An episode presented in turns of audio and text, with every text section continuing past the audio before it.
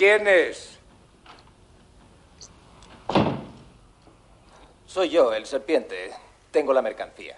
Déjala en el felpudo y lárgate de aquí. De acuerdo, Johnny. Pero, ¿y mi dinero?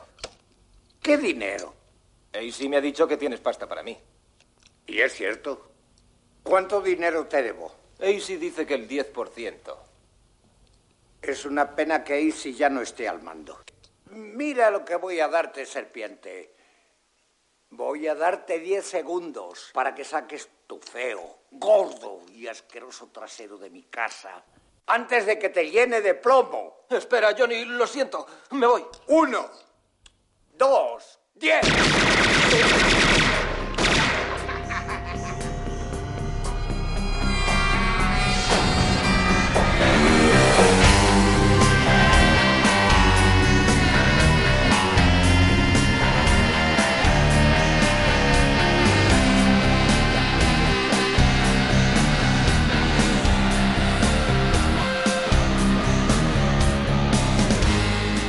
Bienvenidos una vez más a No Ficción.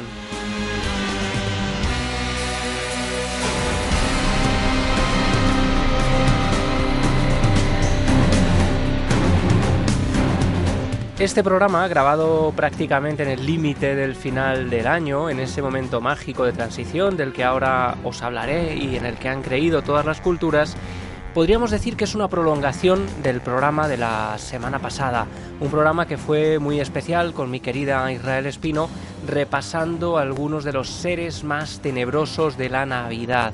La Navidad como un momento también mágico, pero durante siglos un periodo oscuro. He de recordaros que aparte de las píldoras no ficción, que son pequeños extractos de algunos programas, como extractos de los grandes momentos o de cosas que a mí me parecían destacables, tenemos los episodios completos que siempre vienen marcados por el título, diferenciados, porque los episodios completos, los monográficos, digamos, vienen como 2 por y el número de programa, temporada 2 y el número de programa.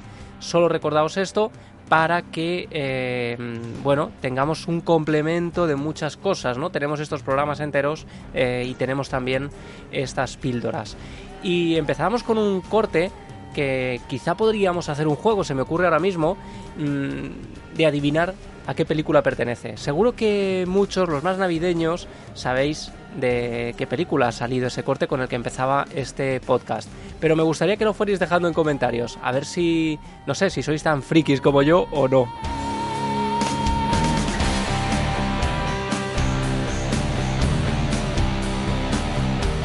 Y es que la Navidad es un periodo de tradiciones y para mí una de las grandes tradiciones es ver determinadas películas en Navidad, ¿no?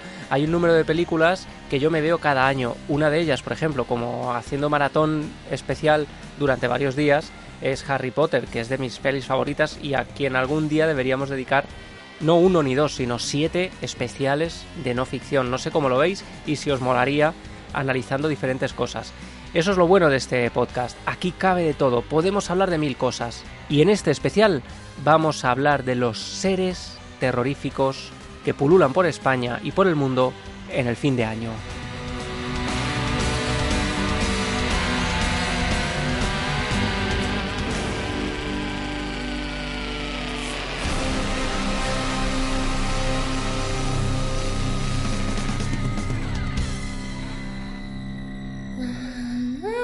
Historias demasiado increíbles para ser ciertas. De ellas se nutre el cine, la literatura o la música. Pero la realidad siempre resulta mucho más sorprendente.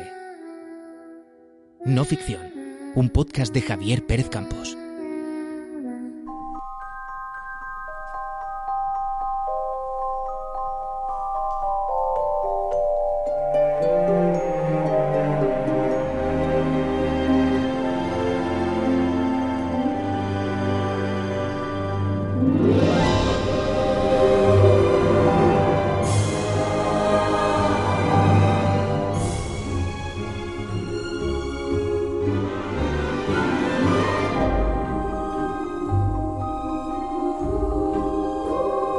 Una de esas películas navideñas que a mí me encanta ver en estas fechas es Eduardo Manos Tijeras. No solo me gusta verla, me gusta escucharla. Me gusta esta banda sonora de Danny Elfman que con maestría, utilizando instrumentos, utilizando vientos, utilizando esos coros, nos hace imaginar un mundo gélido, un mundo helado, un mundo de nieve.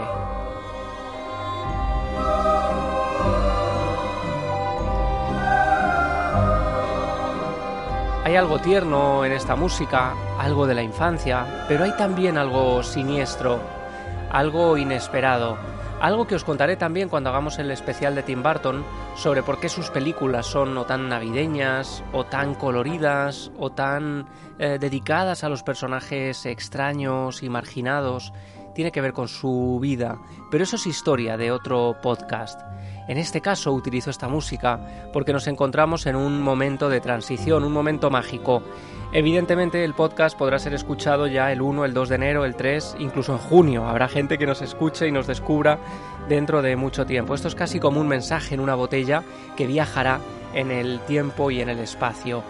Pero el momento en el que estoy grabando esto, 31 de diciembre, es un momento de celebración, de magia. Os decía que el fin de año se celebra originalmente desde el año 2000 a.C. en Mesopotamia se empieza a celebrar, aunque en este caso entre los meses de marzo y abril, eh, marcando de manera clara el inicio, el comienzo de las cosechas. Es posteriormente, en el 46 a.C., cuando Julio César impone el día 1 de enero como la fecha para celebrar la entrada de Año Nuevo debido a las campañas de guerra, a los ciclos de la luna y también para evitar los desfases en las estaciones según el calendario mesopotámico. Así que se destina el 1 de enero como fecha para dar la bienvenida al año y así em, se van modificando las celebraciones en el calendario. ¿Qué sucede? Claro, llegados al 31 de diciembre nos encontramos casi en un precipicio, en un salto, un salto hacia otro año, un salto en el tiempo podríamos decir, y en ese salto, en ese vacío vasto y oscuro, por supuesto había lugar para los seres monstruosos que venían una vez más a llevarse a los niños.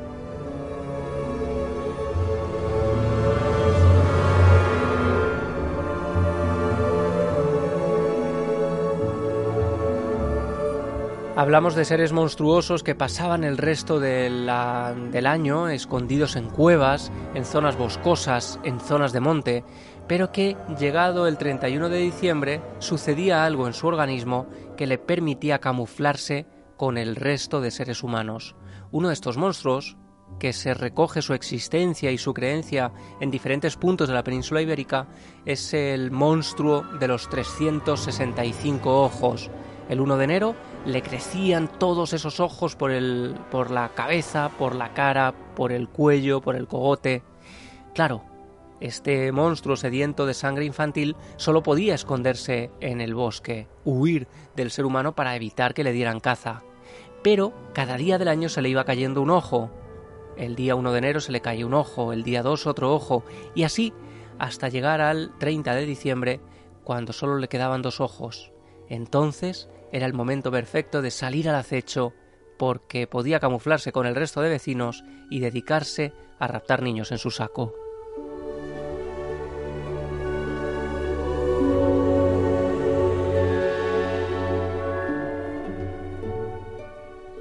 La existencia de estos seres ha sido temida durante mucho tiempo, para otros se trata de un cuento moralizante que se relataba a los niños para eh, prevenirles de los extraños. En el fondo, en los pueblos pequeños, en las aldeas de interior de Cantabria, por ejemplo, de Navarra, de Cáceres, donde se creían estos seres, em, todos los vecinos se conocían unos a otros, así que había que tener especial cuidado con los extraños, los extraños que podían ser el resto del año ese monstruo con tantos ojos. Pero vamos a hablar también de brujas terroríficas que el 31 de diciembre se colaban por las casas para desangrar a los niños ¿Es posible que se creyera durante tanto tiempo en España en estas cosas? Estoy seguro que si me estás escuchando desde México, desde Argentina, desde Chile, desde Colombia, desde Londres, eh, de todos estos sitios me han escrito para decirnos que nos oyen desde ahí. Bueno, estoy seguro que si indagáis un poco, allí encontraréis también el rastro de estos seres oscuros de fin de año. Y para conocerlos en profundidad, he querido invitar aquí al gran Javier Prado. Es un dibujante que ha hecho un libro precioso llamado Monstruos Ibéricos, que evidentemente tendrá que volver a no ficción para hablar de ese catálogo de asustaniños em, que él ha recogido, pero hoy quiero que nos hable específicamente de los monstruos, digamos, propios de la Nochevieja, del fin de año, de este periodo en el que nos encontramos. Eh, Javier Prado, bienvenido a No Ficción, muchísimas gracias por pasar por aquí. Pues muchísimas gracias a ti por invitarme, un auténtico placer estar aquí un lujo, un lujo de verdad, porque has hecho un libro precioso para quien no lo conozca, Monstruos Ibéricos, Ogros y Asustaniños Españoles. Es una edición que a mí me recuerda, yo que soy un bibliófilo y me encantan los libros, me recuerdan esos libros de, de pues casi mediados del siglo XX o principios del siglo XX, incluso estos bestiarios, incluso anteriores, ¿no? 1800, donde había unos bestiarios con seres sobrenaturales, un catálogo asombroso, en este caso de monstruos ibéricos, como dice el título, pero que te has encargado no solo de recoger, has hecho una labor de compilación de historias asombrosa, pero además les has dado forma, ¿no? No, sé cómo ha sido así resumidamente el trabajo de, primero de mm, selección, porque evidentemente en España tenemos un país muy rico en monstruos, ¿no? En, en, seres mitológicos. Primero cómo ha sido esa labor de compilación de personajes y luego sentarse a darle forma, ¿no? Porque tiene un estilo muy marcado Mm, muy de también antiguo, pero a la vez muy moderno. No sé, no sé cómo ha sido todo este trabajo. Bueno, pues esto es una cosa que realmente no, no, tenía intención siquiera de ser un libro. Esto empezó por eh, allá por 2020, eh, por hacer una especie de, de, reto virtual, este de Linktober, que no sé si conoces, que es hacer un dibujito al día durante el mes de octubre. Y a mí que siempre me ha gustado la, la, mitología, pues dije, bueno, pues voy a tirar por esto de los, de los ogros, de los asustaniños, que tienen así ese cariz oscuro que a mí me gusta. Y bueno, luego surgió la oportunidad de hacer el libro y, tiré por ello. Realmente eh, es un, una, la selección, el tema de la recopilación fue complicada porque estamos hablando de un tipo de seres, de estos ogros, de estos eh, monstruos utilizados para asustar a los niños antiguamente, que no está muy, no está muy estudiado. Es un campo que está ahí un poco entre la bruma de el folclore, la mitología, eh, el acervo popular, ¿no? Y que he tenido que ir haciendo una selección bibliográfica por títulos a veces muy antiguos, no realmente no, no tratan directamente, no tocan tangencialmente el tema de la, del folclore, sino que son eh, personajes que aparecen en, títulos de muy diversa, diverso calado.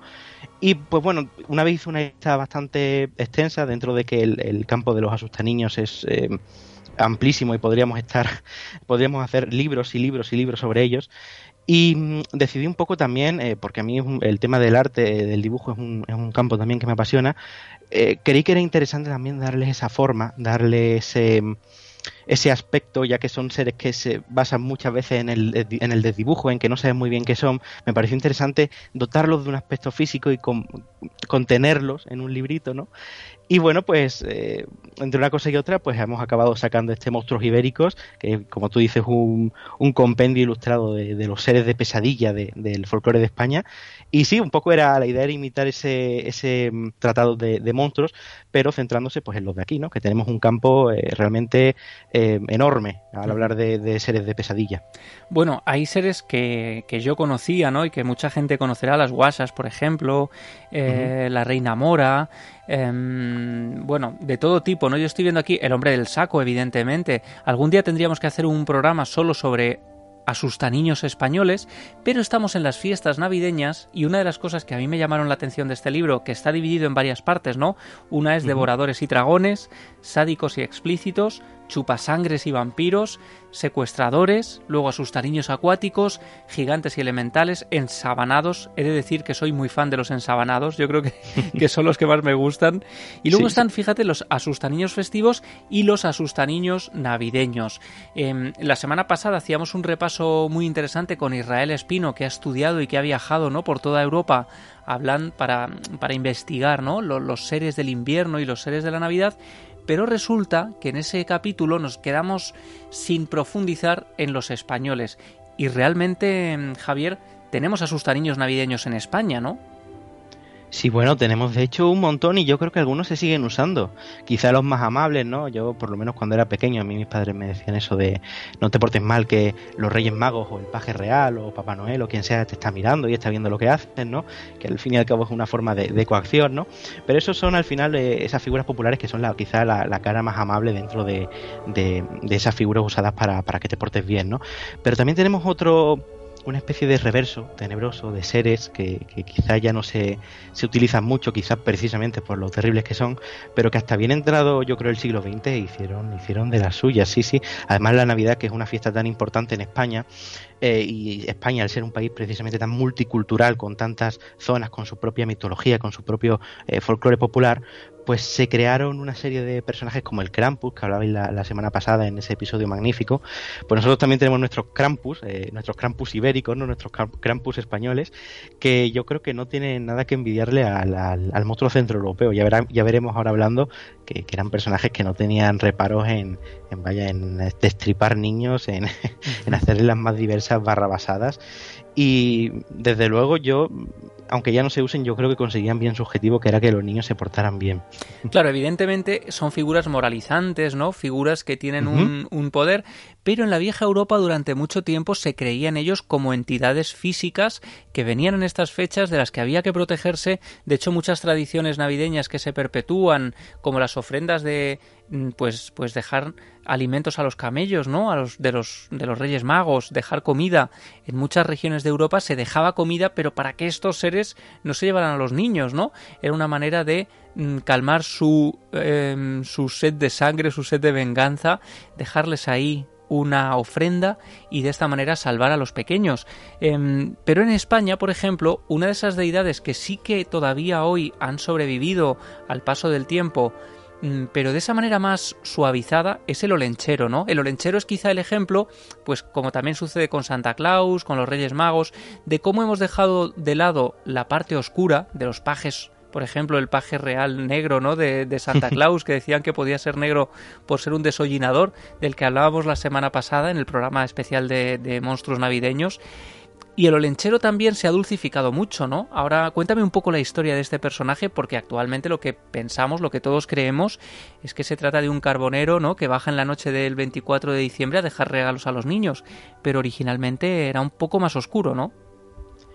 Sí, sí, desde luego. Ahora la, la, imagen que se tiene de Lonenchero y que es como yo lo conocí, hasta que empecé a investigar estos temas y descubrí que tiene una, una cara mucho más terrible, es pues esa, la de un leñador o carbonero, depende de la versión, que es muy bonachón, pues así una especie de Papá Noel, ¿no? Eh, del País Vasco y Navarra, que baja de la montaña a dejar regalos a los niños y que aún hoy en muchos pueblos pues se pasea su efigie, ¿no? Muchas veces se acaba quemando. Pero en, si retrocedemos a épocas no demasiado antiguas incluso, encontramos que el olenchero tiene no tiene mucho que ver con la figura que, hoy conocemos, ¿no? Eh, por ejemplo, eh, eh, sin ir más lejos, Pío Baroja, el escritor, comentaba que a él cuando era pequeño, a principios del siglo XX, finales del XIX, más bien principios del XX, le asustaban con este personaje que tenía un aspecto terrible, lo describía como un ser enorme con 366 ojos. ¿Eh? que se dice pronto, tenía toda la cara y el cuerpo repleto de pues de ojos que representaban un poco los, eh, los días de un año bisiesto, ¿no?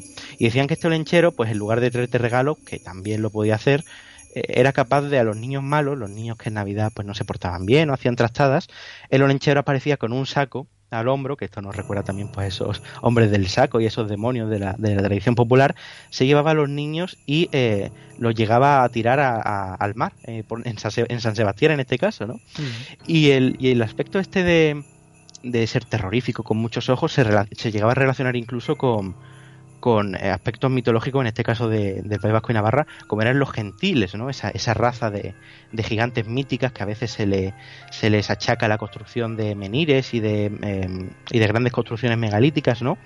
Pues en este caso eh, se decía que este olenchero era el último, el último superviviente de la raza de los gentiles que, eh, como comentabais la semana pasada, muchos de estos personajes con la llegada del cristianismo se cristianizaron y perdieron un poco ese estatus monstruoso, se justificaba la, presencia del olenchero en la, en, la cultura popular eh, como que era el último de estos gigantes que había sobrevivido precisamente a la extinción de su, de su raza para anunciar la venida de Cristo.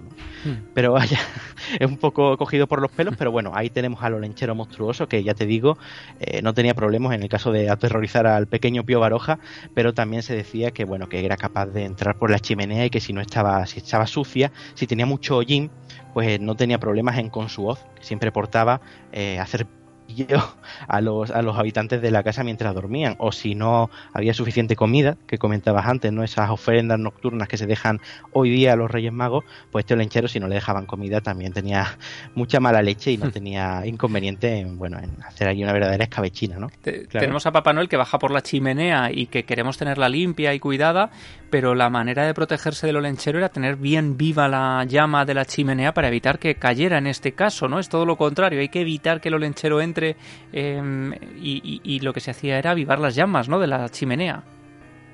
Claro, claro, ten, en cuenta que estamos hablando de una figura eh, muy antigua y tan antigua que había acabado eh, por ser temida en muchas casas y precisamente ese era uno de los métodos. Se le podía apaciguar con comida o, como tú bien dices, eh, poner el fuego a tope para que, para que este, este personaje no, no, bajara por las casas y no pues, realizara sus su fechorías nocturnas. ¿no? Hay muchos rituales relacionados con esto que son eh, verdaderamente interesantes, ese alejar a los malos espíritus, ¿no? Y de hecho, tú haces un trabajo muy interesante, que es lo que a mí me, me, me fascina, ¿no? De comparación, ¿no? No te quedas solo en el representar a estos seres, documentarte a nivel bibliográfico. La bibliografía del libro es, es, impresionante, es increíble, ¿no? Para seguir este, este recorrido. Pero tú hablas de otro ser que nos visita eh, precisamente en Nochevieja, eh, que es el hombre de los ojos, que aparece en Cabezuela del Valle, en Cáceres. Cuéntame quién es este tipo, quién es este ser, un ser navideño también, del que ya has hecho una aproximación muy similar, pero claro, es lo que ocurre, ¿no? Muchos personajes se alimentan también de las características de otros. Es al final una mezcolanza muy, muy curiosa. Claro, es que estamos hablando de personajes que muchas veces no eh, tienen un corpus fijo, dependiendo del pueblo o del valle o incluso de la, de la casa donde se, donde se cuente su historia, tienen unas características u otras. En el caso del que del hombre de, la, de los ojos que tú comentas es especialmente curioso porque estamos hablando prácticamente de, del mismo personaje olenchero, pero tan lejos del País Vasco como, como es Cáceres, ¿no? Bueno, y eh, que el nombre da mucho miedo, ¿eh? El hombre de los ojos, claro, tú le dices a un niño en Navidad que viene el hombre de los ojos, ya solo con eso estás eh, germinando en la imaginación del niño una, una figura muy poderosa, ¿no? sí, desde luego. Es una cosa que me gusta mucho de los, de los asustaniños españoles que tienen nombres muy potentes, ¿no? Este hombre de los ojos, que dices tú, ya solo con, el nombre me quedo, vamos, espeluznado, ¿no? Hmm. Y eh, sí, era este más, más que una tradición o un monstruo propiamente dicho, era más como una broma que se le hacía a los niños, que se le decía que eh, iban a aparecer iban a ver a, iban a ver aparecer a un tipo con tantos ojos como 10 del año. Y claro, eh, estamos hablando también del mismo aspecto de los lencheros, solo que en este caso la gracia de este personaje es que solo se dejaba ver el 31 de diciembre, claro.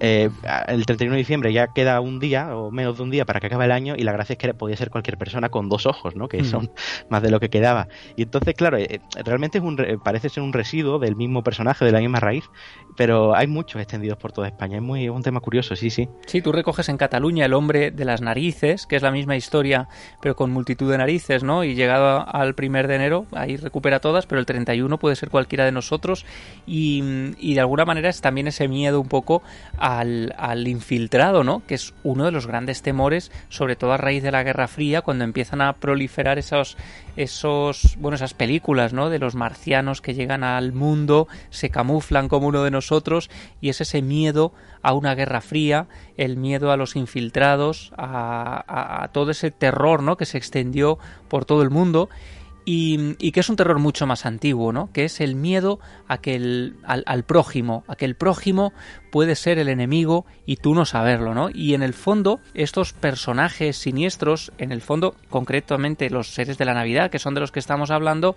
eh, representan temores de muchos tipos, ¿no? Sí, claro, como tú bien comentas, en, el caso del hombre de las narices o el hombre de los ojos, hablamos de, seres infiltrados en esa comunidad que al final eh, es lo que hace tambalearse los cimientos de un, de un pueblo o de una comunidad cerrada y es lo más terrible que se puede imaginar, ¿no? También tenemos el caso de los sacamantecas, ¿no? Que cada estos personajes a caballo entre eh, la leyenda y la triste realidad, que sus crímenes, cada crimen de un sacamantecas conmocionaba una comunidad entera porque precisamente no sabías quién podía ser tu vecino, el, mm. que saludabas todos los días, ¿no? Eso de siempre saludaba, pues en este caso hablamos de, seres mucho mucho más terribles, ¿no? Y claro, pues en este caso se mueven entre ese eh, meter miedo a los niños o esa eh, carga moral que tienen, pero también eran seres que estaban intrincados en lo, más profundo del folclore y de las tradiciones y claro, nos hablan pues del miedo al, prójimo, el miedo al desconocido, el miedo a, a la sociedad en general, ¿no?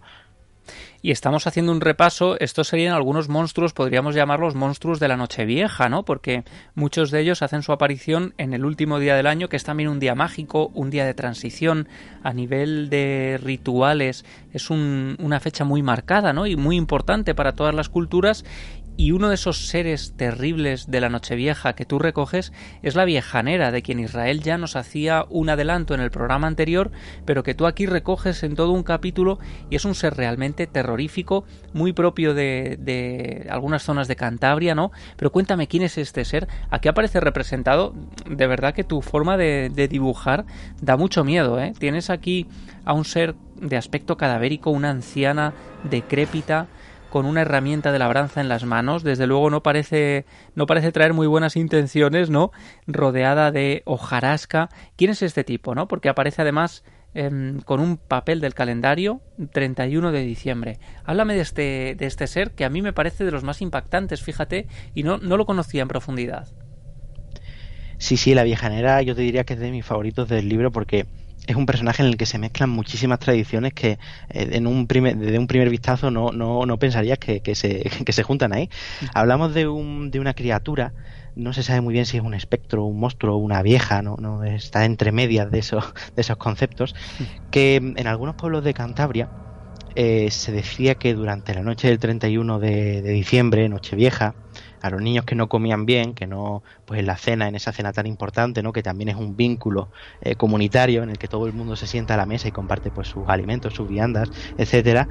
A los niños que no comían bien esa noche, que pues no tenían mucha hambre o simplemente se distraían eh, jugueteando en, en, la mesa con sus primos o sus, o sus amigos, pues le decían, pórtate bien, come mucho, que si no va a venir la viejanera, que es una esta vieja espectral que se mete por, por la ventana, por la chimenea, por el desván, siempre encuentra ese resquicio que separa el frío exterior de la, de la casa con tu, con tu alcoba, con tu habitación, y se va a poner junto a ti en la cama, te va a tocar el, el, el, vientre, la barriga, y la viejanera es un ser muy listo, va a saber que si has comido o no, y en el caso de que no, ten mucho cuidado porque la viejanera usando una uña muy larga en algunas versiones o, esa, o esa horca de labranza que porta con ella en otras, te va a abrir las tripas y te, y te, te va a devorar las entrañas, ¿no? O sea, una cosa tremendamente gore y vaya que yo, si a mí me asustan con eso de niño, yo desde luego me pongo morado esa, esa noche. Absolutamente impropio, ¿no? Este tipo de seres hoy lo vemos como algo um, que no tiene cabida en las navidades dulces, en estas navidades cálidas, luminosas que hoy celebramos, con estos villancicos, que a veces los villancicos, las letras originales de antiguos cantares de la Navidad eran realmente terroríficos porque hacían también referencia a este tipo de, personajes.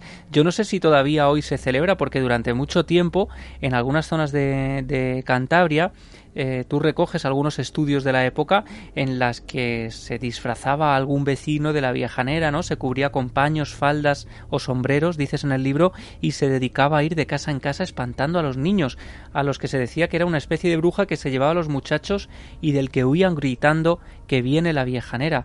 Yo no sé si, bueno, además es que a veces portaba un cubo lleno de sangre de algún animal, ¿no?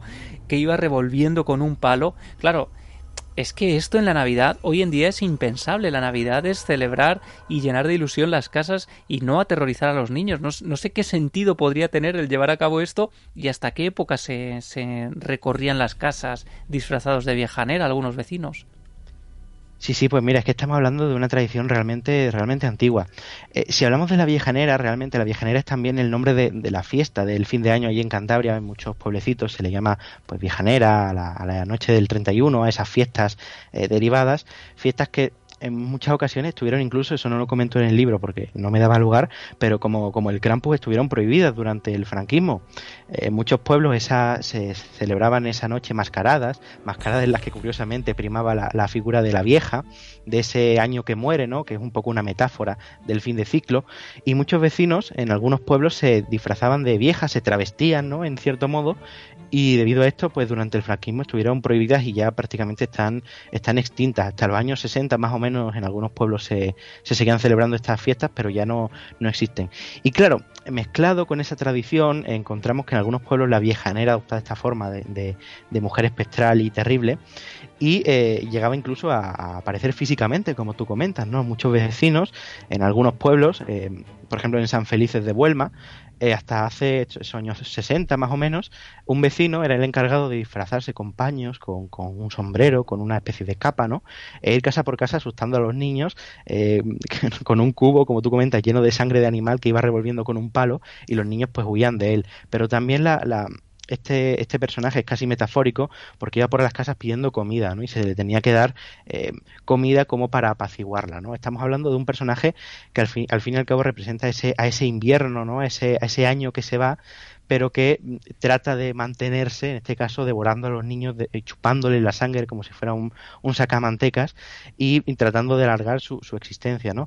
De hecho, eh, el propio nombre, ¿no? La viejanera, hay gente que lo relaciona con eh, vieja añera, con ese año que, que, desaparece, o incluso con viejo enero, o sea, ese enero frío y terrible que al final en los pueblos era la época pues de más eh, dificultades y a veces de hambruna, de ahí que se obligara a los niños a comer, ¿no? Creo yo, pues eh, se metamorfoseaba, se, se, juntaba en este, en este, esta entidad casi, pues eso, metafórica, eh, que eh, trataba de mm, expandir su vida, en este caso mediante el juego de la mascarada o del disfraz, llevándose a los niños, ¿no? A mí me parece una cosa que según, por ejemplo, Esther Terán González, que escribió un artículo magnífico sobre este, sobre esta criatura en, en la revista Guanaz, eh, lo relaciona incluso con eh, fiestas antiquísimas de eh, incluso de la época romana, ¿no? Con estos rituales mediante los cuales se, se simbolizaba el paso de un año a otro, ¿no? De ese ciclo que se cierra, pero que mmm, como te descuides te puede llevar con él. Incluso a veces venía a robar el dinero, ¿no? A llevarse el dinero. A veces venía a traer niños. Eh, cuentas en el libro que cuando nacía un niño en Nochevieja se creía que era traído por la viejanera en lugar de por la cigüeña, ¿no? Es decir, que en el fondo el día, eh, podría, el 31 de, de diciembre podría ser el día de la viejanera que se ocupaba tanto de lo bueno como de lo malo que te pasara, ¿no? Claro, eh, era una figura ambivalente, claro, porque además es que en cada pueblo existía, como ya te decía, su propia versión. En algunos era más malvada, en otros era una especie de bruja, en otros simplemente se identificaba con ella las viejas, ¿no? Que iban por la calle. Sí, tenía esa, ese, esa doble cara, ¿no? Que, como tú comentas, traía a los niños en Nochevieja y en otros pueblos, por supuesto, pues, pues se los cargaba, ¿no? Y también está esa cara amable que a mí me hace, me hace mucha gracia. En este caso ocurría en el, en, lo recogió eh, Alberto Martínez Beivide, que mencionasteis también en el programa anterior, que es un antropólogo de, de Cantabria que hace un trabajo impre impresionante. Eh, lo recogió en el pueblo de Mazcuerra y comentaba un vecino que eso, que la viejanera si no comían, pues en lugar de abrirlos en canal, se llevaba se le llevaba lo, los dineros no mm. pero comentaba este vecino que, que, que le, era un fastidio no porque ellos tenían poco era poco dinero pero era mucho no o sea una frase de sabiduría popular que, que, que sí que sí para un niño resulta eso también casi tan terrible como que te que te, que te destripen no bueno y estamos hablando de aspectos como muy diferentes no porque en el fondo del olenchero hablamos de ese ser con, con 366 ojos hablamos de una anciana eh, renqueante, ¿no? Que se va colando por las casas. Eh, hablamos bueno, a nivel europeo hablábamos de esos seres del, que iban por el viento, hablábamos del Krampus, que era una especie de fauno, de, de, animal erguido sobre dos patas. Todos son como muy diferentes entre ellos, pero sí que parecen tener una función común, ¿no? Que es morar por el buen comportamiento de los niños. Muchos de estos seres no solo trabajaban o no trabajaban solos, sino que iban en compañía de otras figuras que se encargaban de controlar pues en el caso de los Reyes Magos aún perduran los pajes, cuya misión no solo es ayudarles a llevar los regalos a las casas de los niños, sino también controlar a los niños durante todo el año y especialmente en las últimas semanas para comprobar que se han portado bien, ¿no? Y que son merecedores de los regalos que han pedido en esas cartas que escriben. Pero claro, los pajes reales que hoy vemos en las cabalgatas van vestidos con ropas pomposas, con grandes eh, plumas en sus carísimos sombreros, pero antiguamente, en algunas regiones de Cataluña, existía la fumera, o el fumera, mejor dicho, que era un bicho muy peculiar, ¿no? Sí, sí, eh, de hecho aquí también se repite lo que comentábamos antes con el orenchero de esa multitud de ojos, ¿no? Que al final simbolizan ese, ese estar atento, esa visión periférica que le permite observar todo, ¿no? Y este Fumera es un personajillo que a mí eh, me hace mucha gracia, dentro de que es quizá el más amable de esta tríada de, de niños navideños españoles, ¿no? Porque era una especie de espíritu o geniecillo o duende que vivía en la chimenea y lo describían como un aspecto un poco grotesco también. Decían que tenía eh, siete ojos. Algunas veces decía que eran cuatro en la cara y tres en el cogote, o que llevaba uno en la punta del dedo, que es también una cosa bastante terrorífica. Y pues este personaje era el encargado de rondar por la casa los días de Navidad, viendo que los niños, con esos siete ojos que tenía, que no se le escapaba nada, viendo que esos niños de, la casa se portaran bien, ¿no? Porque si no, pues este era un chivato, uno de esos, como tú has comentado, una especie de paje grotesco y terrible, que tomaba nota de todo lo que veía y se lo, y se lo contaba a, los Reyes Magos, ¿no? Al personaje que trajera los regalos de turno. Y de hecho es una tradición que también tiene forma física, no como la viejanera en forma de disfraz, sino que en muchas zonas de Cataluña los padres eh, a este fumera lo representaban mediante un muñequito que colgaban de la repisa de la chimenea y le decían a los niños, portaos bien, que el fumera está mirando y os podéis quedar sin regalos, ¿no? En este caso no los mataba ni los destripaba, pero al final también pues eh, era una consecuencia de, hacer alguna trastada, ¿no? Este fumera. Y el día 6 de enero, ya cuando terminaba este, este fin, este periodo navideño, ¿no? El fumera, eh, algunos padres lo, lo, quemaban en, en, el fuego de, de, la chimenea para alegría de los niños, ¿no? Que veían como ese ogro, ese, ese chivato en potencia desaparecía por fin, o otros lo retiraban y le decían a los chiquillos que se había escapado chimenea arriba y que podía volver en cualquier momento. Así que los chicos, si habían sido un poco malos, pues se quedaban así un poco pensando en portarse mejor, ¿no? Bueno, hablamos, claro, de, de, figuras que son monstruosas. Claro, yo entiendo que hayas hecho una selección de todo esto porque para un artista como tú, pues dibujar y, e imaginar cómo son estos seres, pues da mucho juego, ¿no? Además, no había representaciones gráficas prácticamente de ninguno de ellos, quizá de los más populares sí se habían representado, pero, pero mm, supongo que es un reto, ¿no? El mm, documentarse de esta manera tan, tan brutal como has hecho tú para luego a, pesar de que son seres monstruosos y que parecen imposibles y que parecen mm, casi creados a partir de una mente un poco enferma, un poco enfermiza, todo hay que decirlo, Javier. Sí, sí, sí. Pero nada, nada de nada de imaginación, ¿eh? es decir, que tú has ido a las crónicas y prácticamente has transcrito con tu trazo eso que has leído y que has documentado, ¿no? Sí, claro, porque es que, como tú comentas, son seres que no habían tenido la suerte de, contar con, esa representación gráfica, ¿no? Los asustaniños son, esos, son unos personajes que al final eh, muchos folcloristas, sobre todo antiguamente, y eso está cambiando, no los tomaban en serio, los veían como seres de segunda, ¿no? No eran pues ni hadas, ni duendes, ni dragones, seres así con más enjundia, y entonces pues quedaron relegados a ese segundo plano, a esa cita en algún libro de mitología más eh, señorial, ¿no? O más popular, ¿no? Y, claro, yo, yo, creía que era buena idea eh, darle forma, ¿no? Como ese, como dice ese proverbio vasco, ¿no? De todo lo que tiene nombre existe, pero si tiene representación visual, pues como que su existencia es todavía más real, ¿no? Mm. Y claro, la, la, gracia de esto y también la dificultad es que muchos de ellos no, no tenían forma, o sea, no, eran descritos eh, directamente, ¿no? Pues sí, en algunos, como el caso del Fumera, pues se decía que tenía siete ojos, pero poco más. Eh, en el caso del Olenchero, pues decían que era un hombre muy grande y tal. Pero había otros que directamente su aspecto es totalmente indeterminado para que precisamente el niño eh, con su imaginación, que al final la, imaginación eh, lo, es lo que dicen, ¿no? que una puerta siempre te va a dar más miedo si está entreabierta que está abierta del todo. ¿no? Eh, cada uno en su cabeza se formaba la imagen de lo que le daba más, más miedo. ¿no? Y bueno, yo he intentado darle un toque personal, ¿no? A lo que me sugería cada personaje, pero al final son seres que tienen tantas representaciones como personas hay en el mundo, ¿no? Y eso es lo más terrible y lo más interesante de ellos, sí, sí.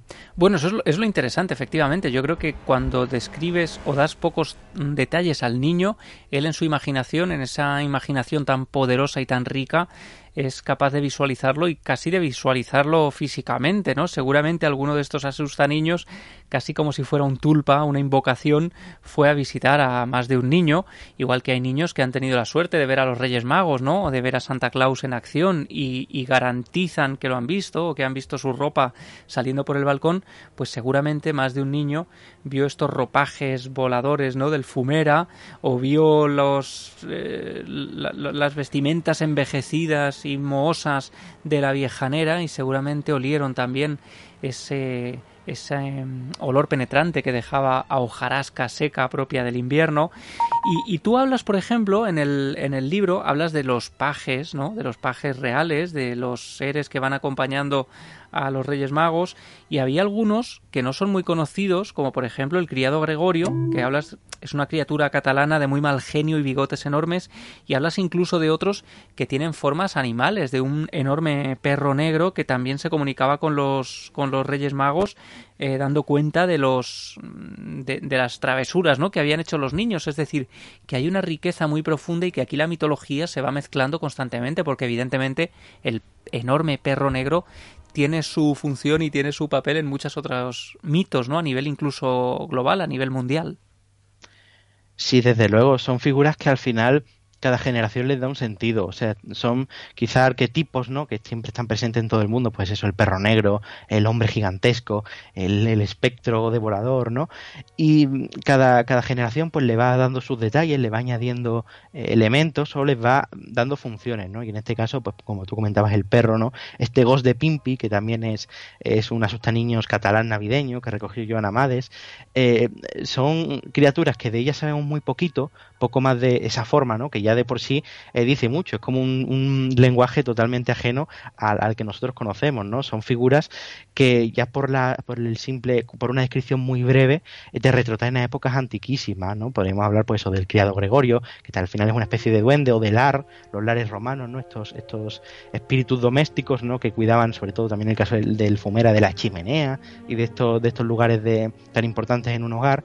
Y claro, son figuras que quizá nuestros días ya han llegado pues muy muy carcomidas con gran parte de su significado borrado, pero que a poco que uno se ponga a indagar se puede estar retrotrayendo a épocas antiquísimas, ¿no? Como hemos comentado. Claro, eso es lo interesante de este trabajo, como le decía Israel también, que es de lo que ella se encargaba, de, no solo quedarse en la, en, la figura en sí, sino buscar los elementos de los que beben todos los mitos, ¿no? Porque en el fondo parece que hay varias raíces comunes y, y de todo eso surge una riqueza excepcional como la que tenemos en España con respecto a estos que se llaman asustaniños por algo, ¿no? Yo contaba en el programa anterior que los grandes damnificados, igual que hoy en día, los, mm, los que se llevan toda la ilusión, los regalos, el mayor número de, de regalos, ¿no? Son los niños que viven estas fiestas con enorme ilusión. Antiguamente eran los a los que había que proteger con especial cuidado porque eran los más sensibles de ser raptados, de ser abiertos en canal, de ser llevados, ¿no? Es decir, las navidades y los niños hoy en día son una combinación preciosa, pero antiguamente eh, había que tener mucho cuidado con ello, ¿no? Claro, desde luego, porque estamos hablando de un periodo, como comentabais, eh, Israel y tú, de un periodo invernal que realmente hoy lo hemos dulcificado y lo hemos llenado de, de luces y de felicidad y de colores, pero que realmente eh, todos esos avalorios eran una forma de, intentar pasar esa época de la forma más eh, tranquila posible, ¿no? Y claro, al final todos estos seres, también el Krampus y, muchos, eh, prácticamente todos los que recojo en el libro, si bien hoy han perdido su sentido, porque vivimos en una época mucho más amable en, todos estos aspectos, cumplían una función realmente importante que era la de preservar, eran, de hecho algunos antropólogos llaman a los tutelares, ¿no? Esas figuras que tutelan el camino de un, de un infante y evitan que, pues, eh, mediante el miedo, ¿no? Acudan a lugares peligrosos o se comporten de una forma que no ponga en riesgo su, integridad física, ¿no? En el caso de la viejanera, por ejemplo, hablamos de un ser que, bueno, eh, hay muchos repartidos por toda España. También tenemos al apalpador gallego, que es una versión amable que en lugar de castigarte te premia, pero eran seres utilizados para que los niños comieran, ¿no? Eh, para que se evitaran esas hambrunas que sus padres habían pasado y que no quería que se volvieran a repetir, ¿no? O también, pues, bueno, si ya en el libro menciono también mucho que son recuerdos históricos de enemigos bélicos, ¿no? De esos, esas guerras y esos agravios que se, se empleaban para asustar a los niños y para que no se repitieran los episodios históricos que no, que no habían gustado, que habían generado mucho sufrimiento, ¿no? Bueno, de hecho, claro, eh, tú mencionas casos de personajes históricos que se terminan villanizando, digamos, y convirtiendo o adquiriendo características casi mitológicas y convirtiéndose en asustaniños, ¿no? Hay algunos, algunos personajes históricos en esta sección de tu libro y a mí me impresionó muchísimo ver que al pobre Unamuno, con todo lo que había hecho, eh, se termina también convirtiendo en un villano y en algunas regiones era un personaje muy temido, ¿no? Este es el ejemplo de la riqueza de estos personajes que van bebiendo de todas las fuentes. Sí, además el caso de Unamuno yo creo que es el que, el que más le gusta a la gente del libro, le hace mucha gracia. Pero sí, claro, al final son personajes que en muchos casos existieron y quedaron grabados eh, a fuego en la, en la memoria colectiva, ¿no? Y precisamente para que esa memoria eh, quedara restaurada o no se volvieran a cometer esos agravios y esos episodios que la gente prefería olvidar, pues los olvidaban, pero indirectamente quedaban estas figuras pues como Unamuno o como incluso el Duque de Alba, también en Países Bajos se utiliza como, como niños y se dicen que le dicen a los niños que se los van a llevar a España o que en fin, es, una, es un, un campo curioso, pero claro que al final enlaza con lo más profundo de nuestros miedos y con nuestra historia reciente o antigua, ¿no? Esos personajes quedan ahí, en ese limbo eh, que se, en ese campo de, asustar a los niños, pero realmente tienen muchísimas lecturas y aluden a, acontecimientos terribles y que Dios quiera que no se vuelvan a, repetir. Bueno, y que fueron reales, ¿no? Porque el hombre del saco o el sacamantecas, que es un personaje mítico y con el que se nos asustaba, que viene emparentado con el coco, en realidad existió también. Y de hecho, em, una de las vertientes que comentábamos, ¿no? Del olenchero era que, que metía a los niños en un saco y los tiraba al mar y no a cualquier zona. Se habla de la playa de la Zurriola en San Sebastián, mm, donde es decir que a veces se acompañaba de elementos reales estas historias, quizá para dar más miedo, ¿no? Mm. Desde luego, desde luego. Porque claro, al final, eh, antiguamente, y estos personajes afortunadamente no se usan, pero antiguamente eh, a los niños había que asustarlo con cosas que tuvieran a mano, ¿no?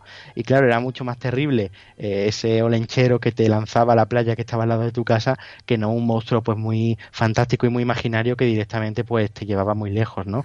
Pero sí, sí, desde luego son elementos que, que merece la pena investigar y que, y que tienen un calado muy interesante.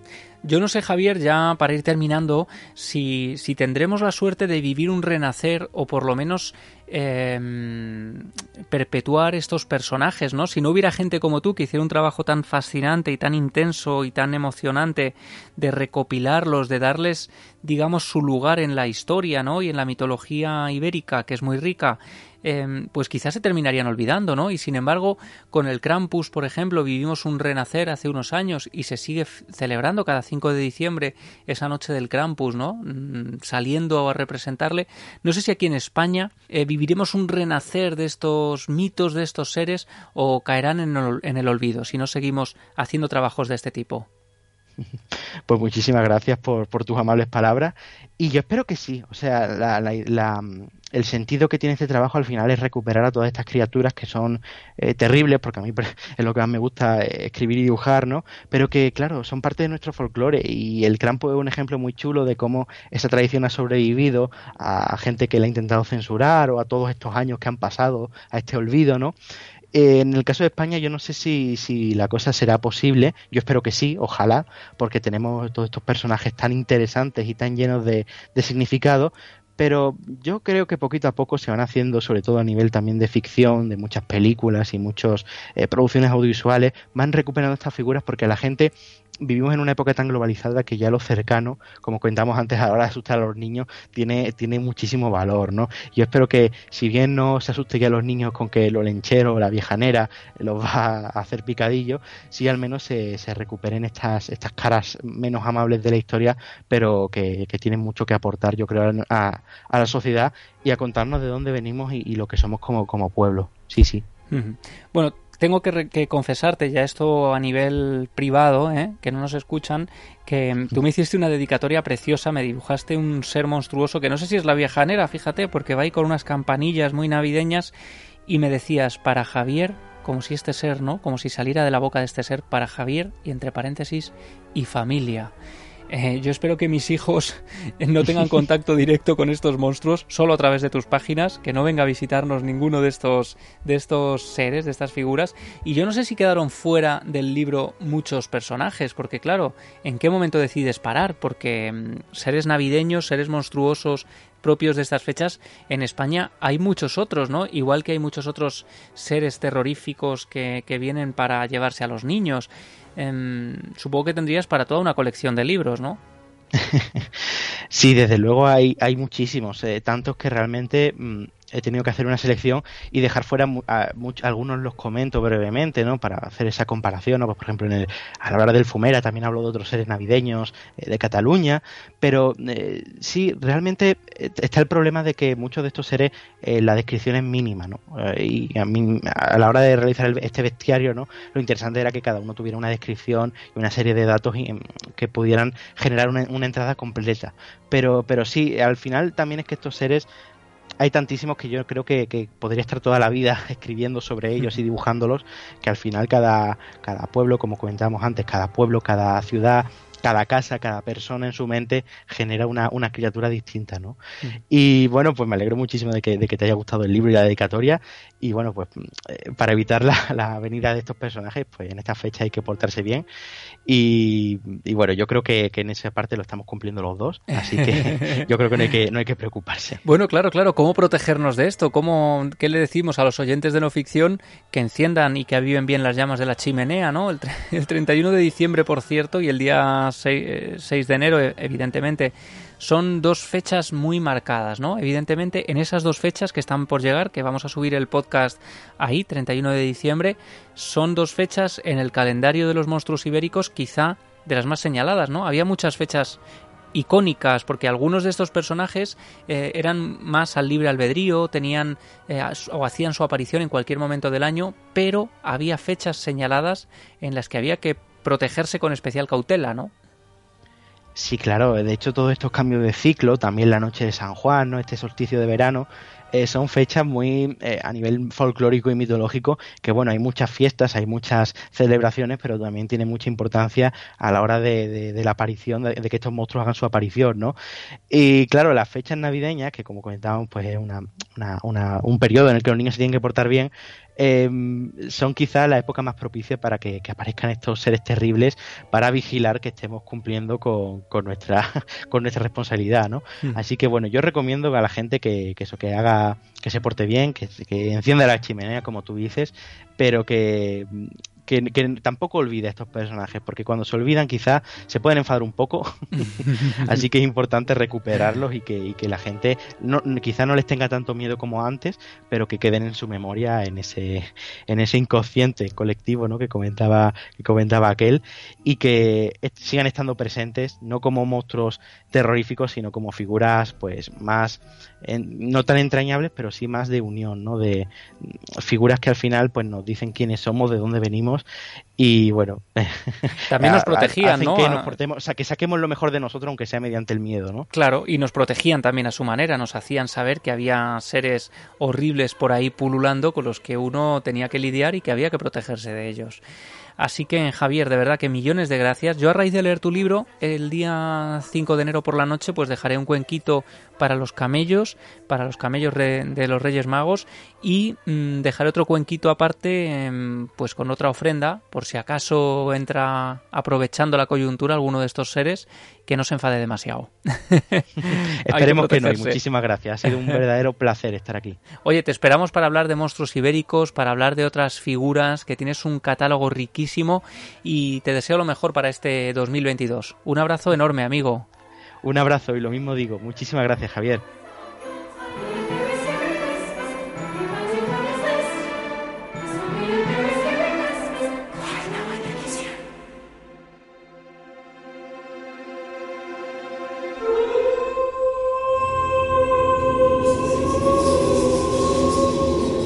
No ficción, un podcast de Javier Pérez Campos.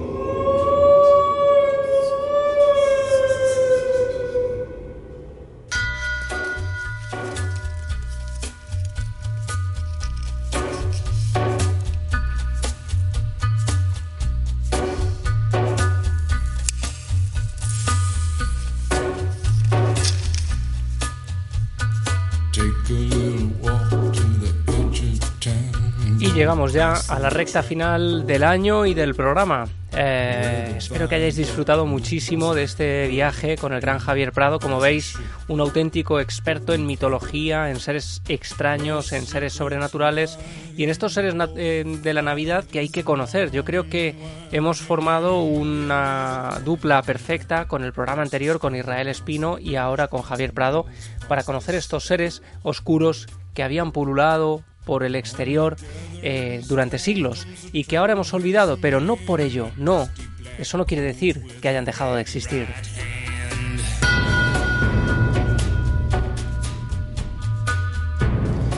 Y voy a leer algunos comentarios. Me decíais, claro, yo la semana pasada me sorprendía mucho porque había visto que, bueno, yo voy descubriendo cosas de Evox. Todavía soy bastante neófito en esto. Yo bastante tengo con saber grabar y subir el podcast y mm, bueno, descubrí los mapas que te permiten ver desde dónde te escuchan, ¿no? Desde dónde se descargan los programas y os pregunté, os pedí que me dijerais desde dónde me oíais, ¿no? Eh, fijaos qué sorpresa. Saludos Javi desde Chile, me dice un anónimo, que no sé tu nombre, pero millones de gracias por escucharme desde allí. Seguro que dentro de poco podremos contar algunos monstruos típicos de esa zona porque, porque es algo que conozco bien, ya veréis, ya os contaré algunas cosas. Dice Concha Vara, vayas navidades llevo oyendo tu podcast, algunos hasta dos veces, enhorabuena y a seguir así. Pues muchas gracias Concha, la verdad es que em, me alegra mucho eh, formar parte de tus navidades. Dice Silvia Melo, me ha encantado este podcast, Javi, no me imaginaba que existiera esta versión oscura navideña. Me fascina todo lo que nos cuenta siempre Israel Espino. Yo te escucho desde Tenerife. Pues un abrazo grande para Tenerife y yo también escucho siempre muy atento a, a Israel porque es una persona con mucho conocimiento y de la que siempre se puede aprender y con la que siempre se pueden aportar datos para ir completando ese puzzle del que hablábamos la semana pasada y que es fascinante. Me dice Esmeralda Molero, Muchas gracias, me ha encantado este episodio de tu podcast y he aprendido muchísimo. Es un placer escucharte, pues muchísimas gracias a ti. Mira, otro anónimo que me dice saludos Javi de un culipardo afincado en Alemania, feliz 2022, qué ilusión. Eh, Félix Díaz Carrasco me decía también, yo te escucho desde Ciudad Real, feliz 2022. Pues feliz 2022 también a ambos, yo soy de Ciudad Real, por eso me hace mucha ilusión recibir estos mensajes, además afincado en Alemania en uno de los casos, fijaos qué bien que, que, que, que oye, que nos vamos expandiendo los de Ciudad Real. Somos ahí muy cosmopolitas. Un abrazo desde México y feliz año, me dice Jorge Pej Gómez Carmona. Mil gracias, un abrazo enorme para ti, para México. Eh, yo quiero contaros algún día la historia de la Llorona, por ejemplo, y de las otras Lloronas que existen por el mundo, que es preciosa y que su origen parece estar en, en México. Esther Edelweiss dice que interesante, me gustan más aquellas navidades siniestras.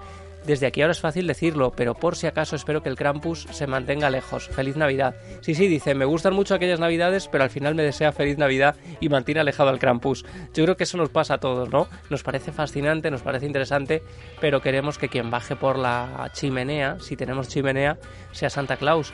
Yo paso de ver una horca de labranza o una enorme garra descendiendo por ese hueco de la chimenea. Y como os preguntaba desde dónde me escucháis, me dice David García Gómez que me escucha eh, haciendo senderismo por los bosques y montes de la zona. Y dice, es brutal, muchas gracias. Pues gracias a ti, además me imagino, es que claro, yo he escuchado radio eh, conduciendo, por ejemplo, por carreteras oscuras, conduciendo por, por lugares solitarios. Y eso es verdad que es una experiencia muy especial, sobre todo si uno va solo, ¿no? La soledad, el aislamiento, Ah, claro, escuchar la historia del Overlook solo en la montaña o solo en un hotel, como me decía también un oyente hacía unos días, no tiene comparación con hacerlo acompañado, ¿no? En fin, os deseo todo lo mejor para este fin de año, para 2022, que sea siempre un poquito mejor. Un abrazo enorme y mucha fuerza y ánimo especialmente para los que estáis confinados, para los que estáis ahora en esta situación un poco peculiar que estamos viviendo para despedir el año. Bueno, pues un abrazo grande, espero que os sintáis acompañados por este pequeño podcast y por mí. Os mando un abrazo grande, feliz noche, feliz 2022.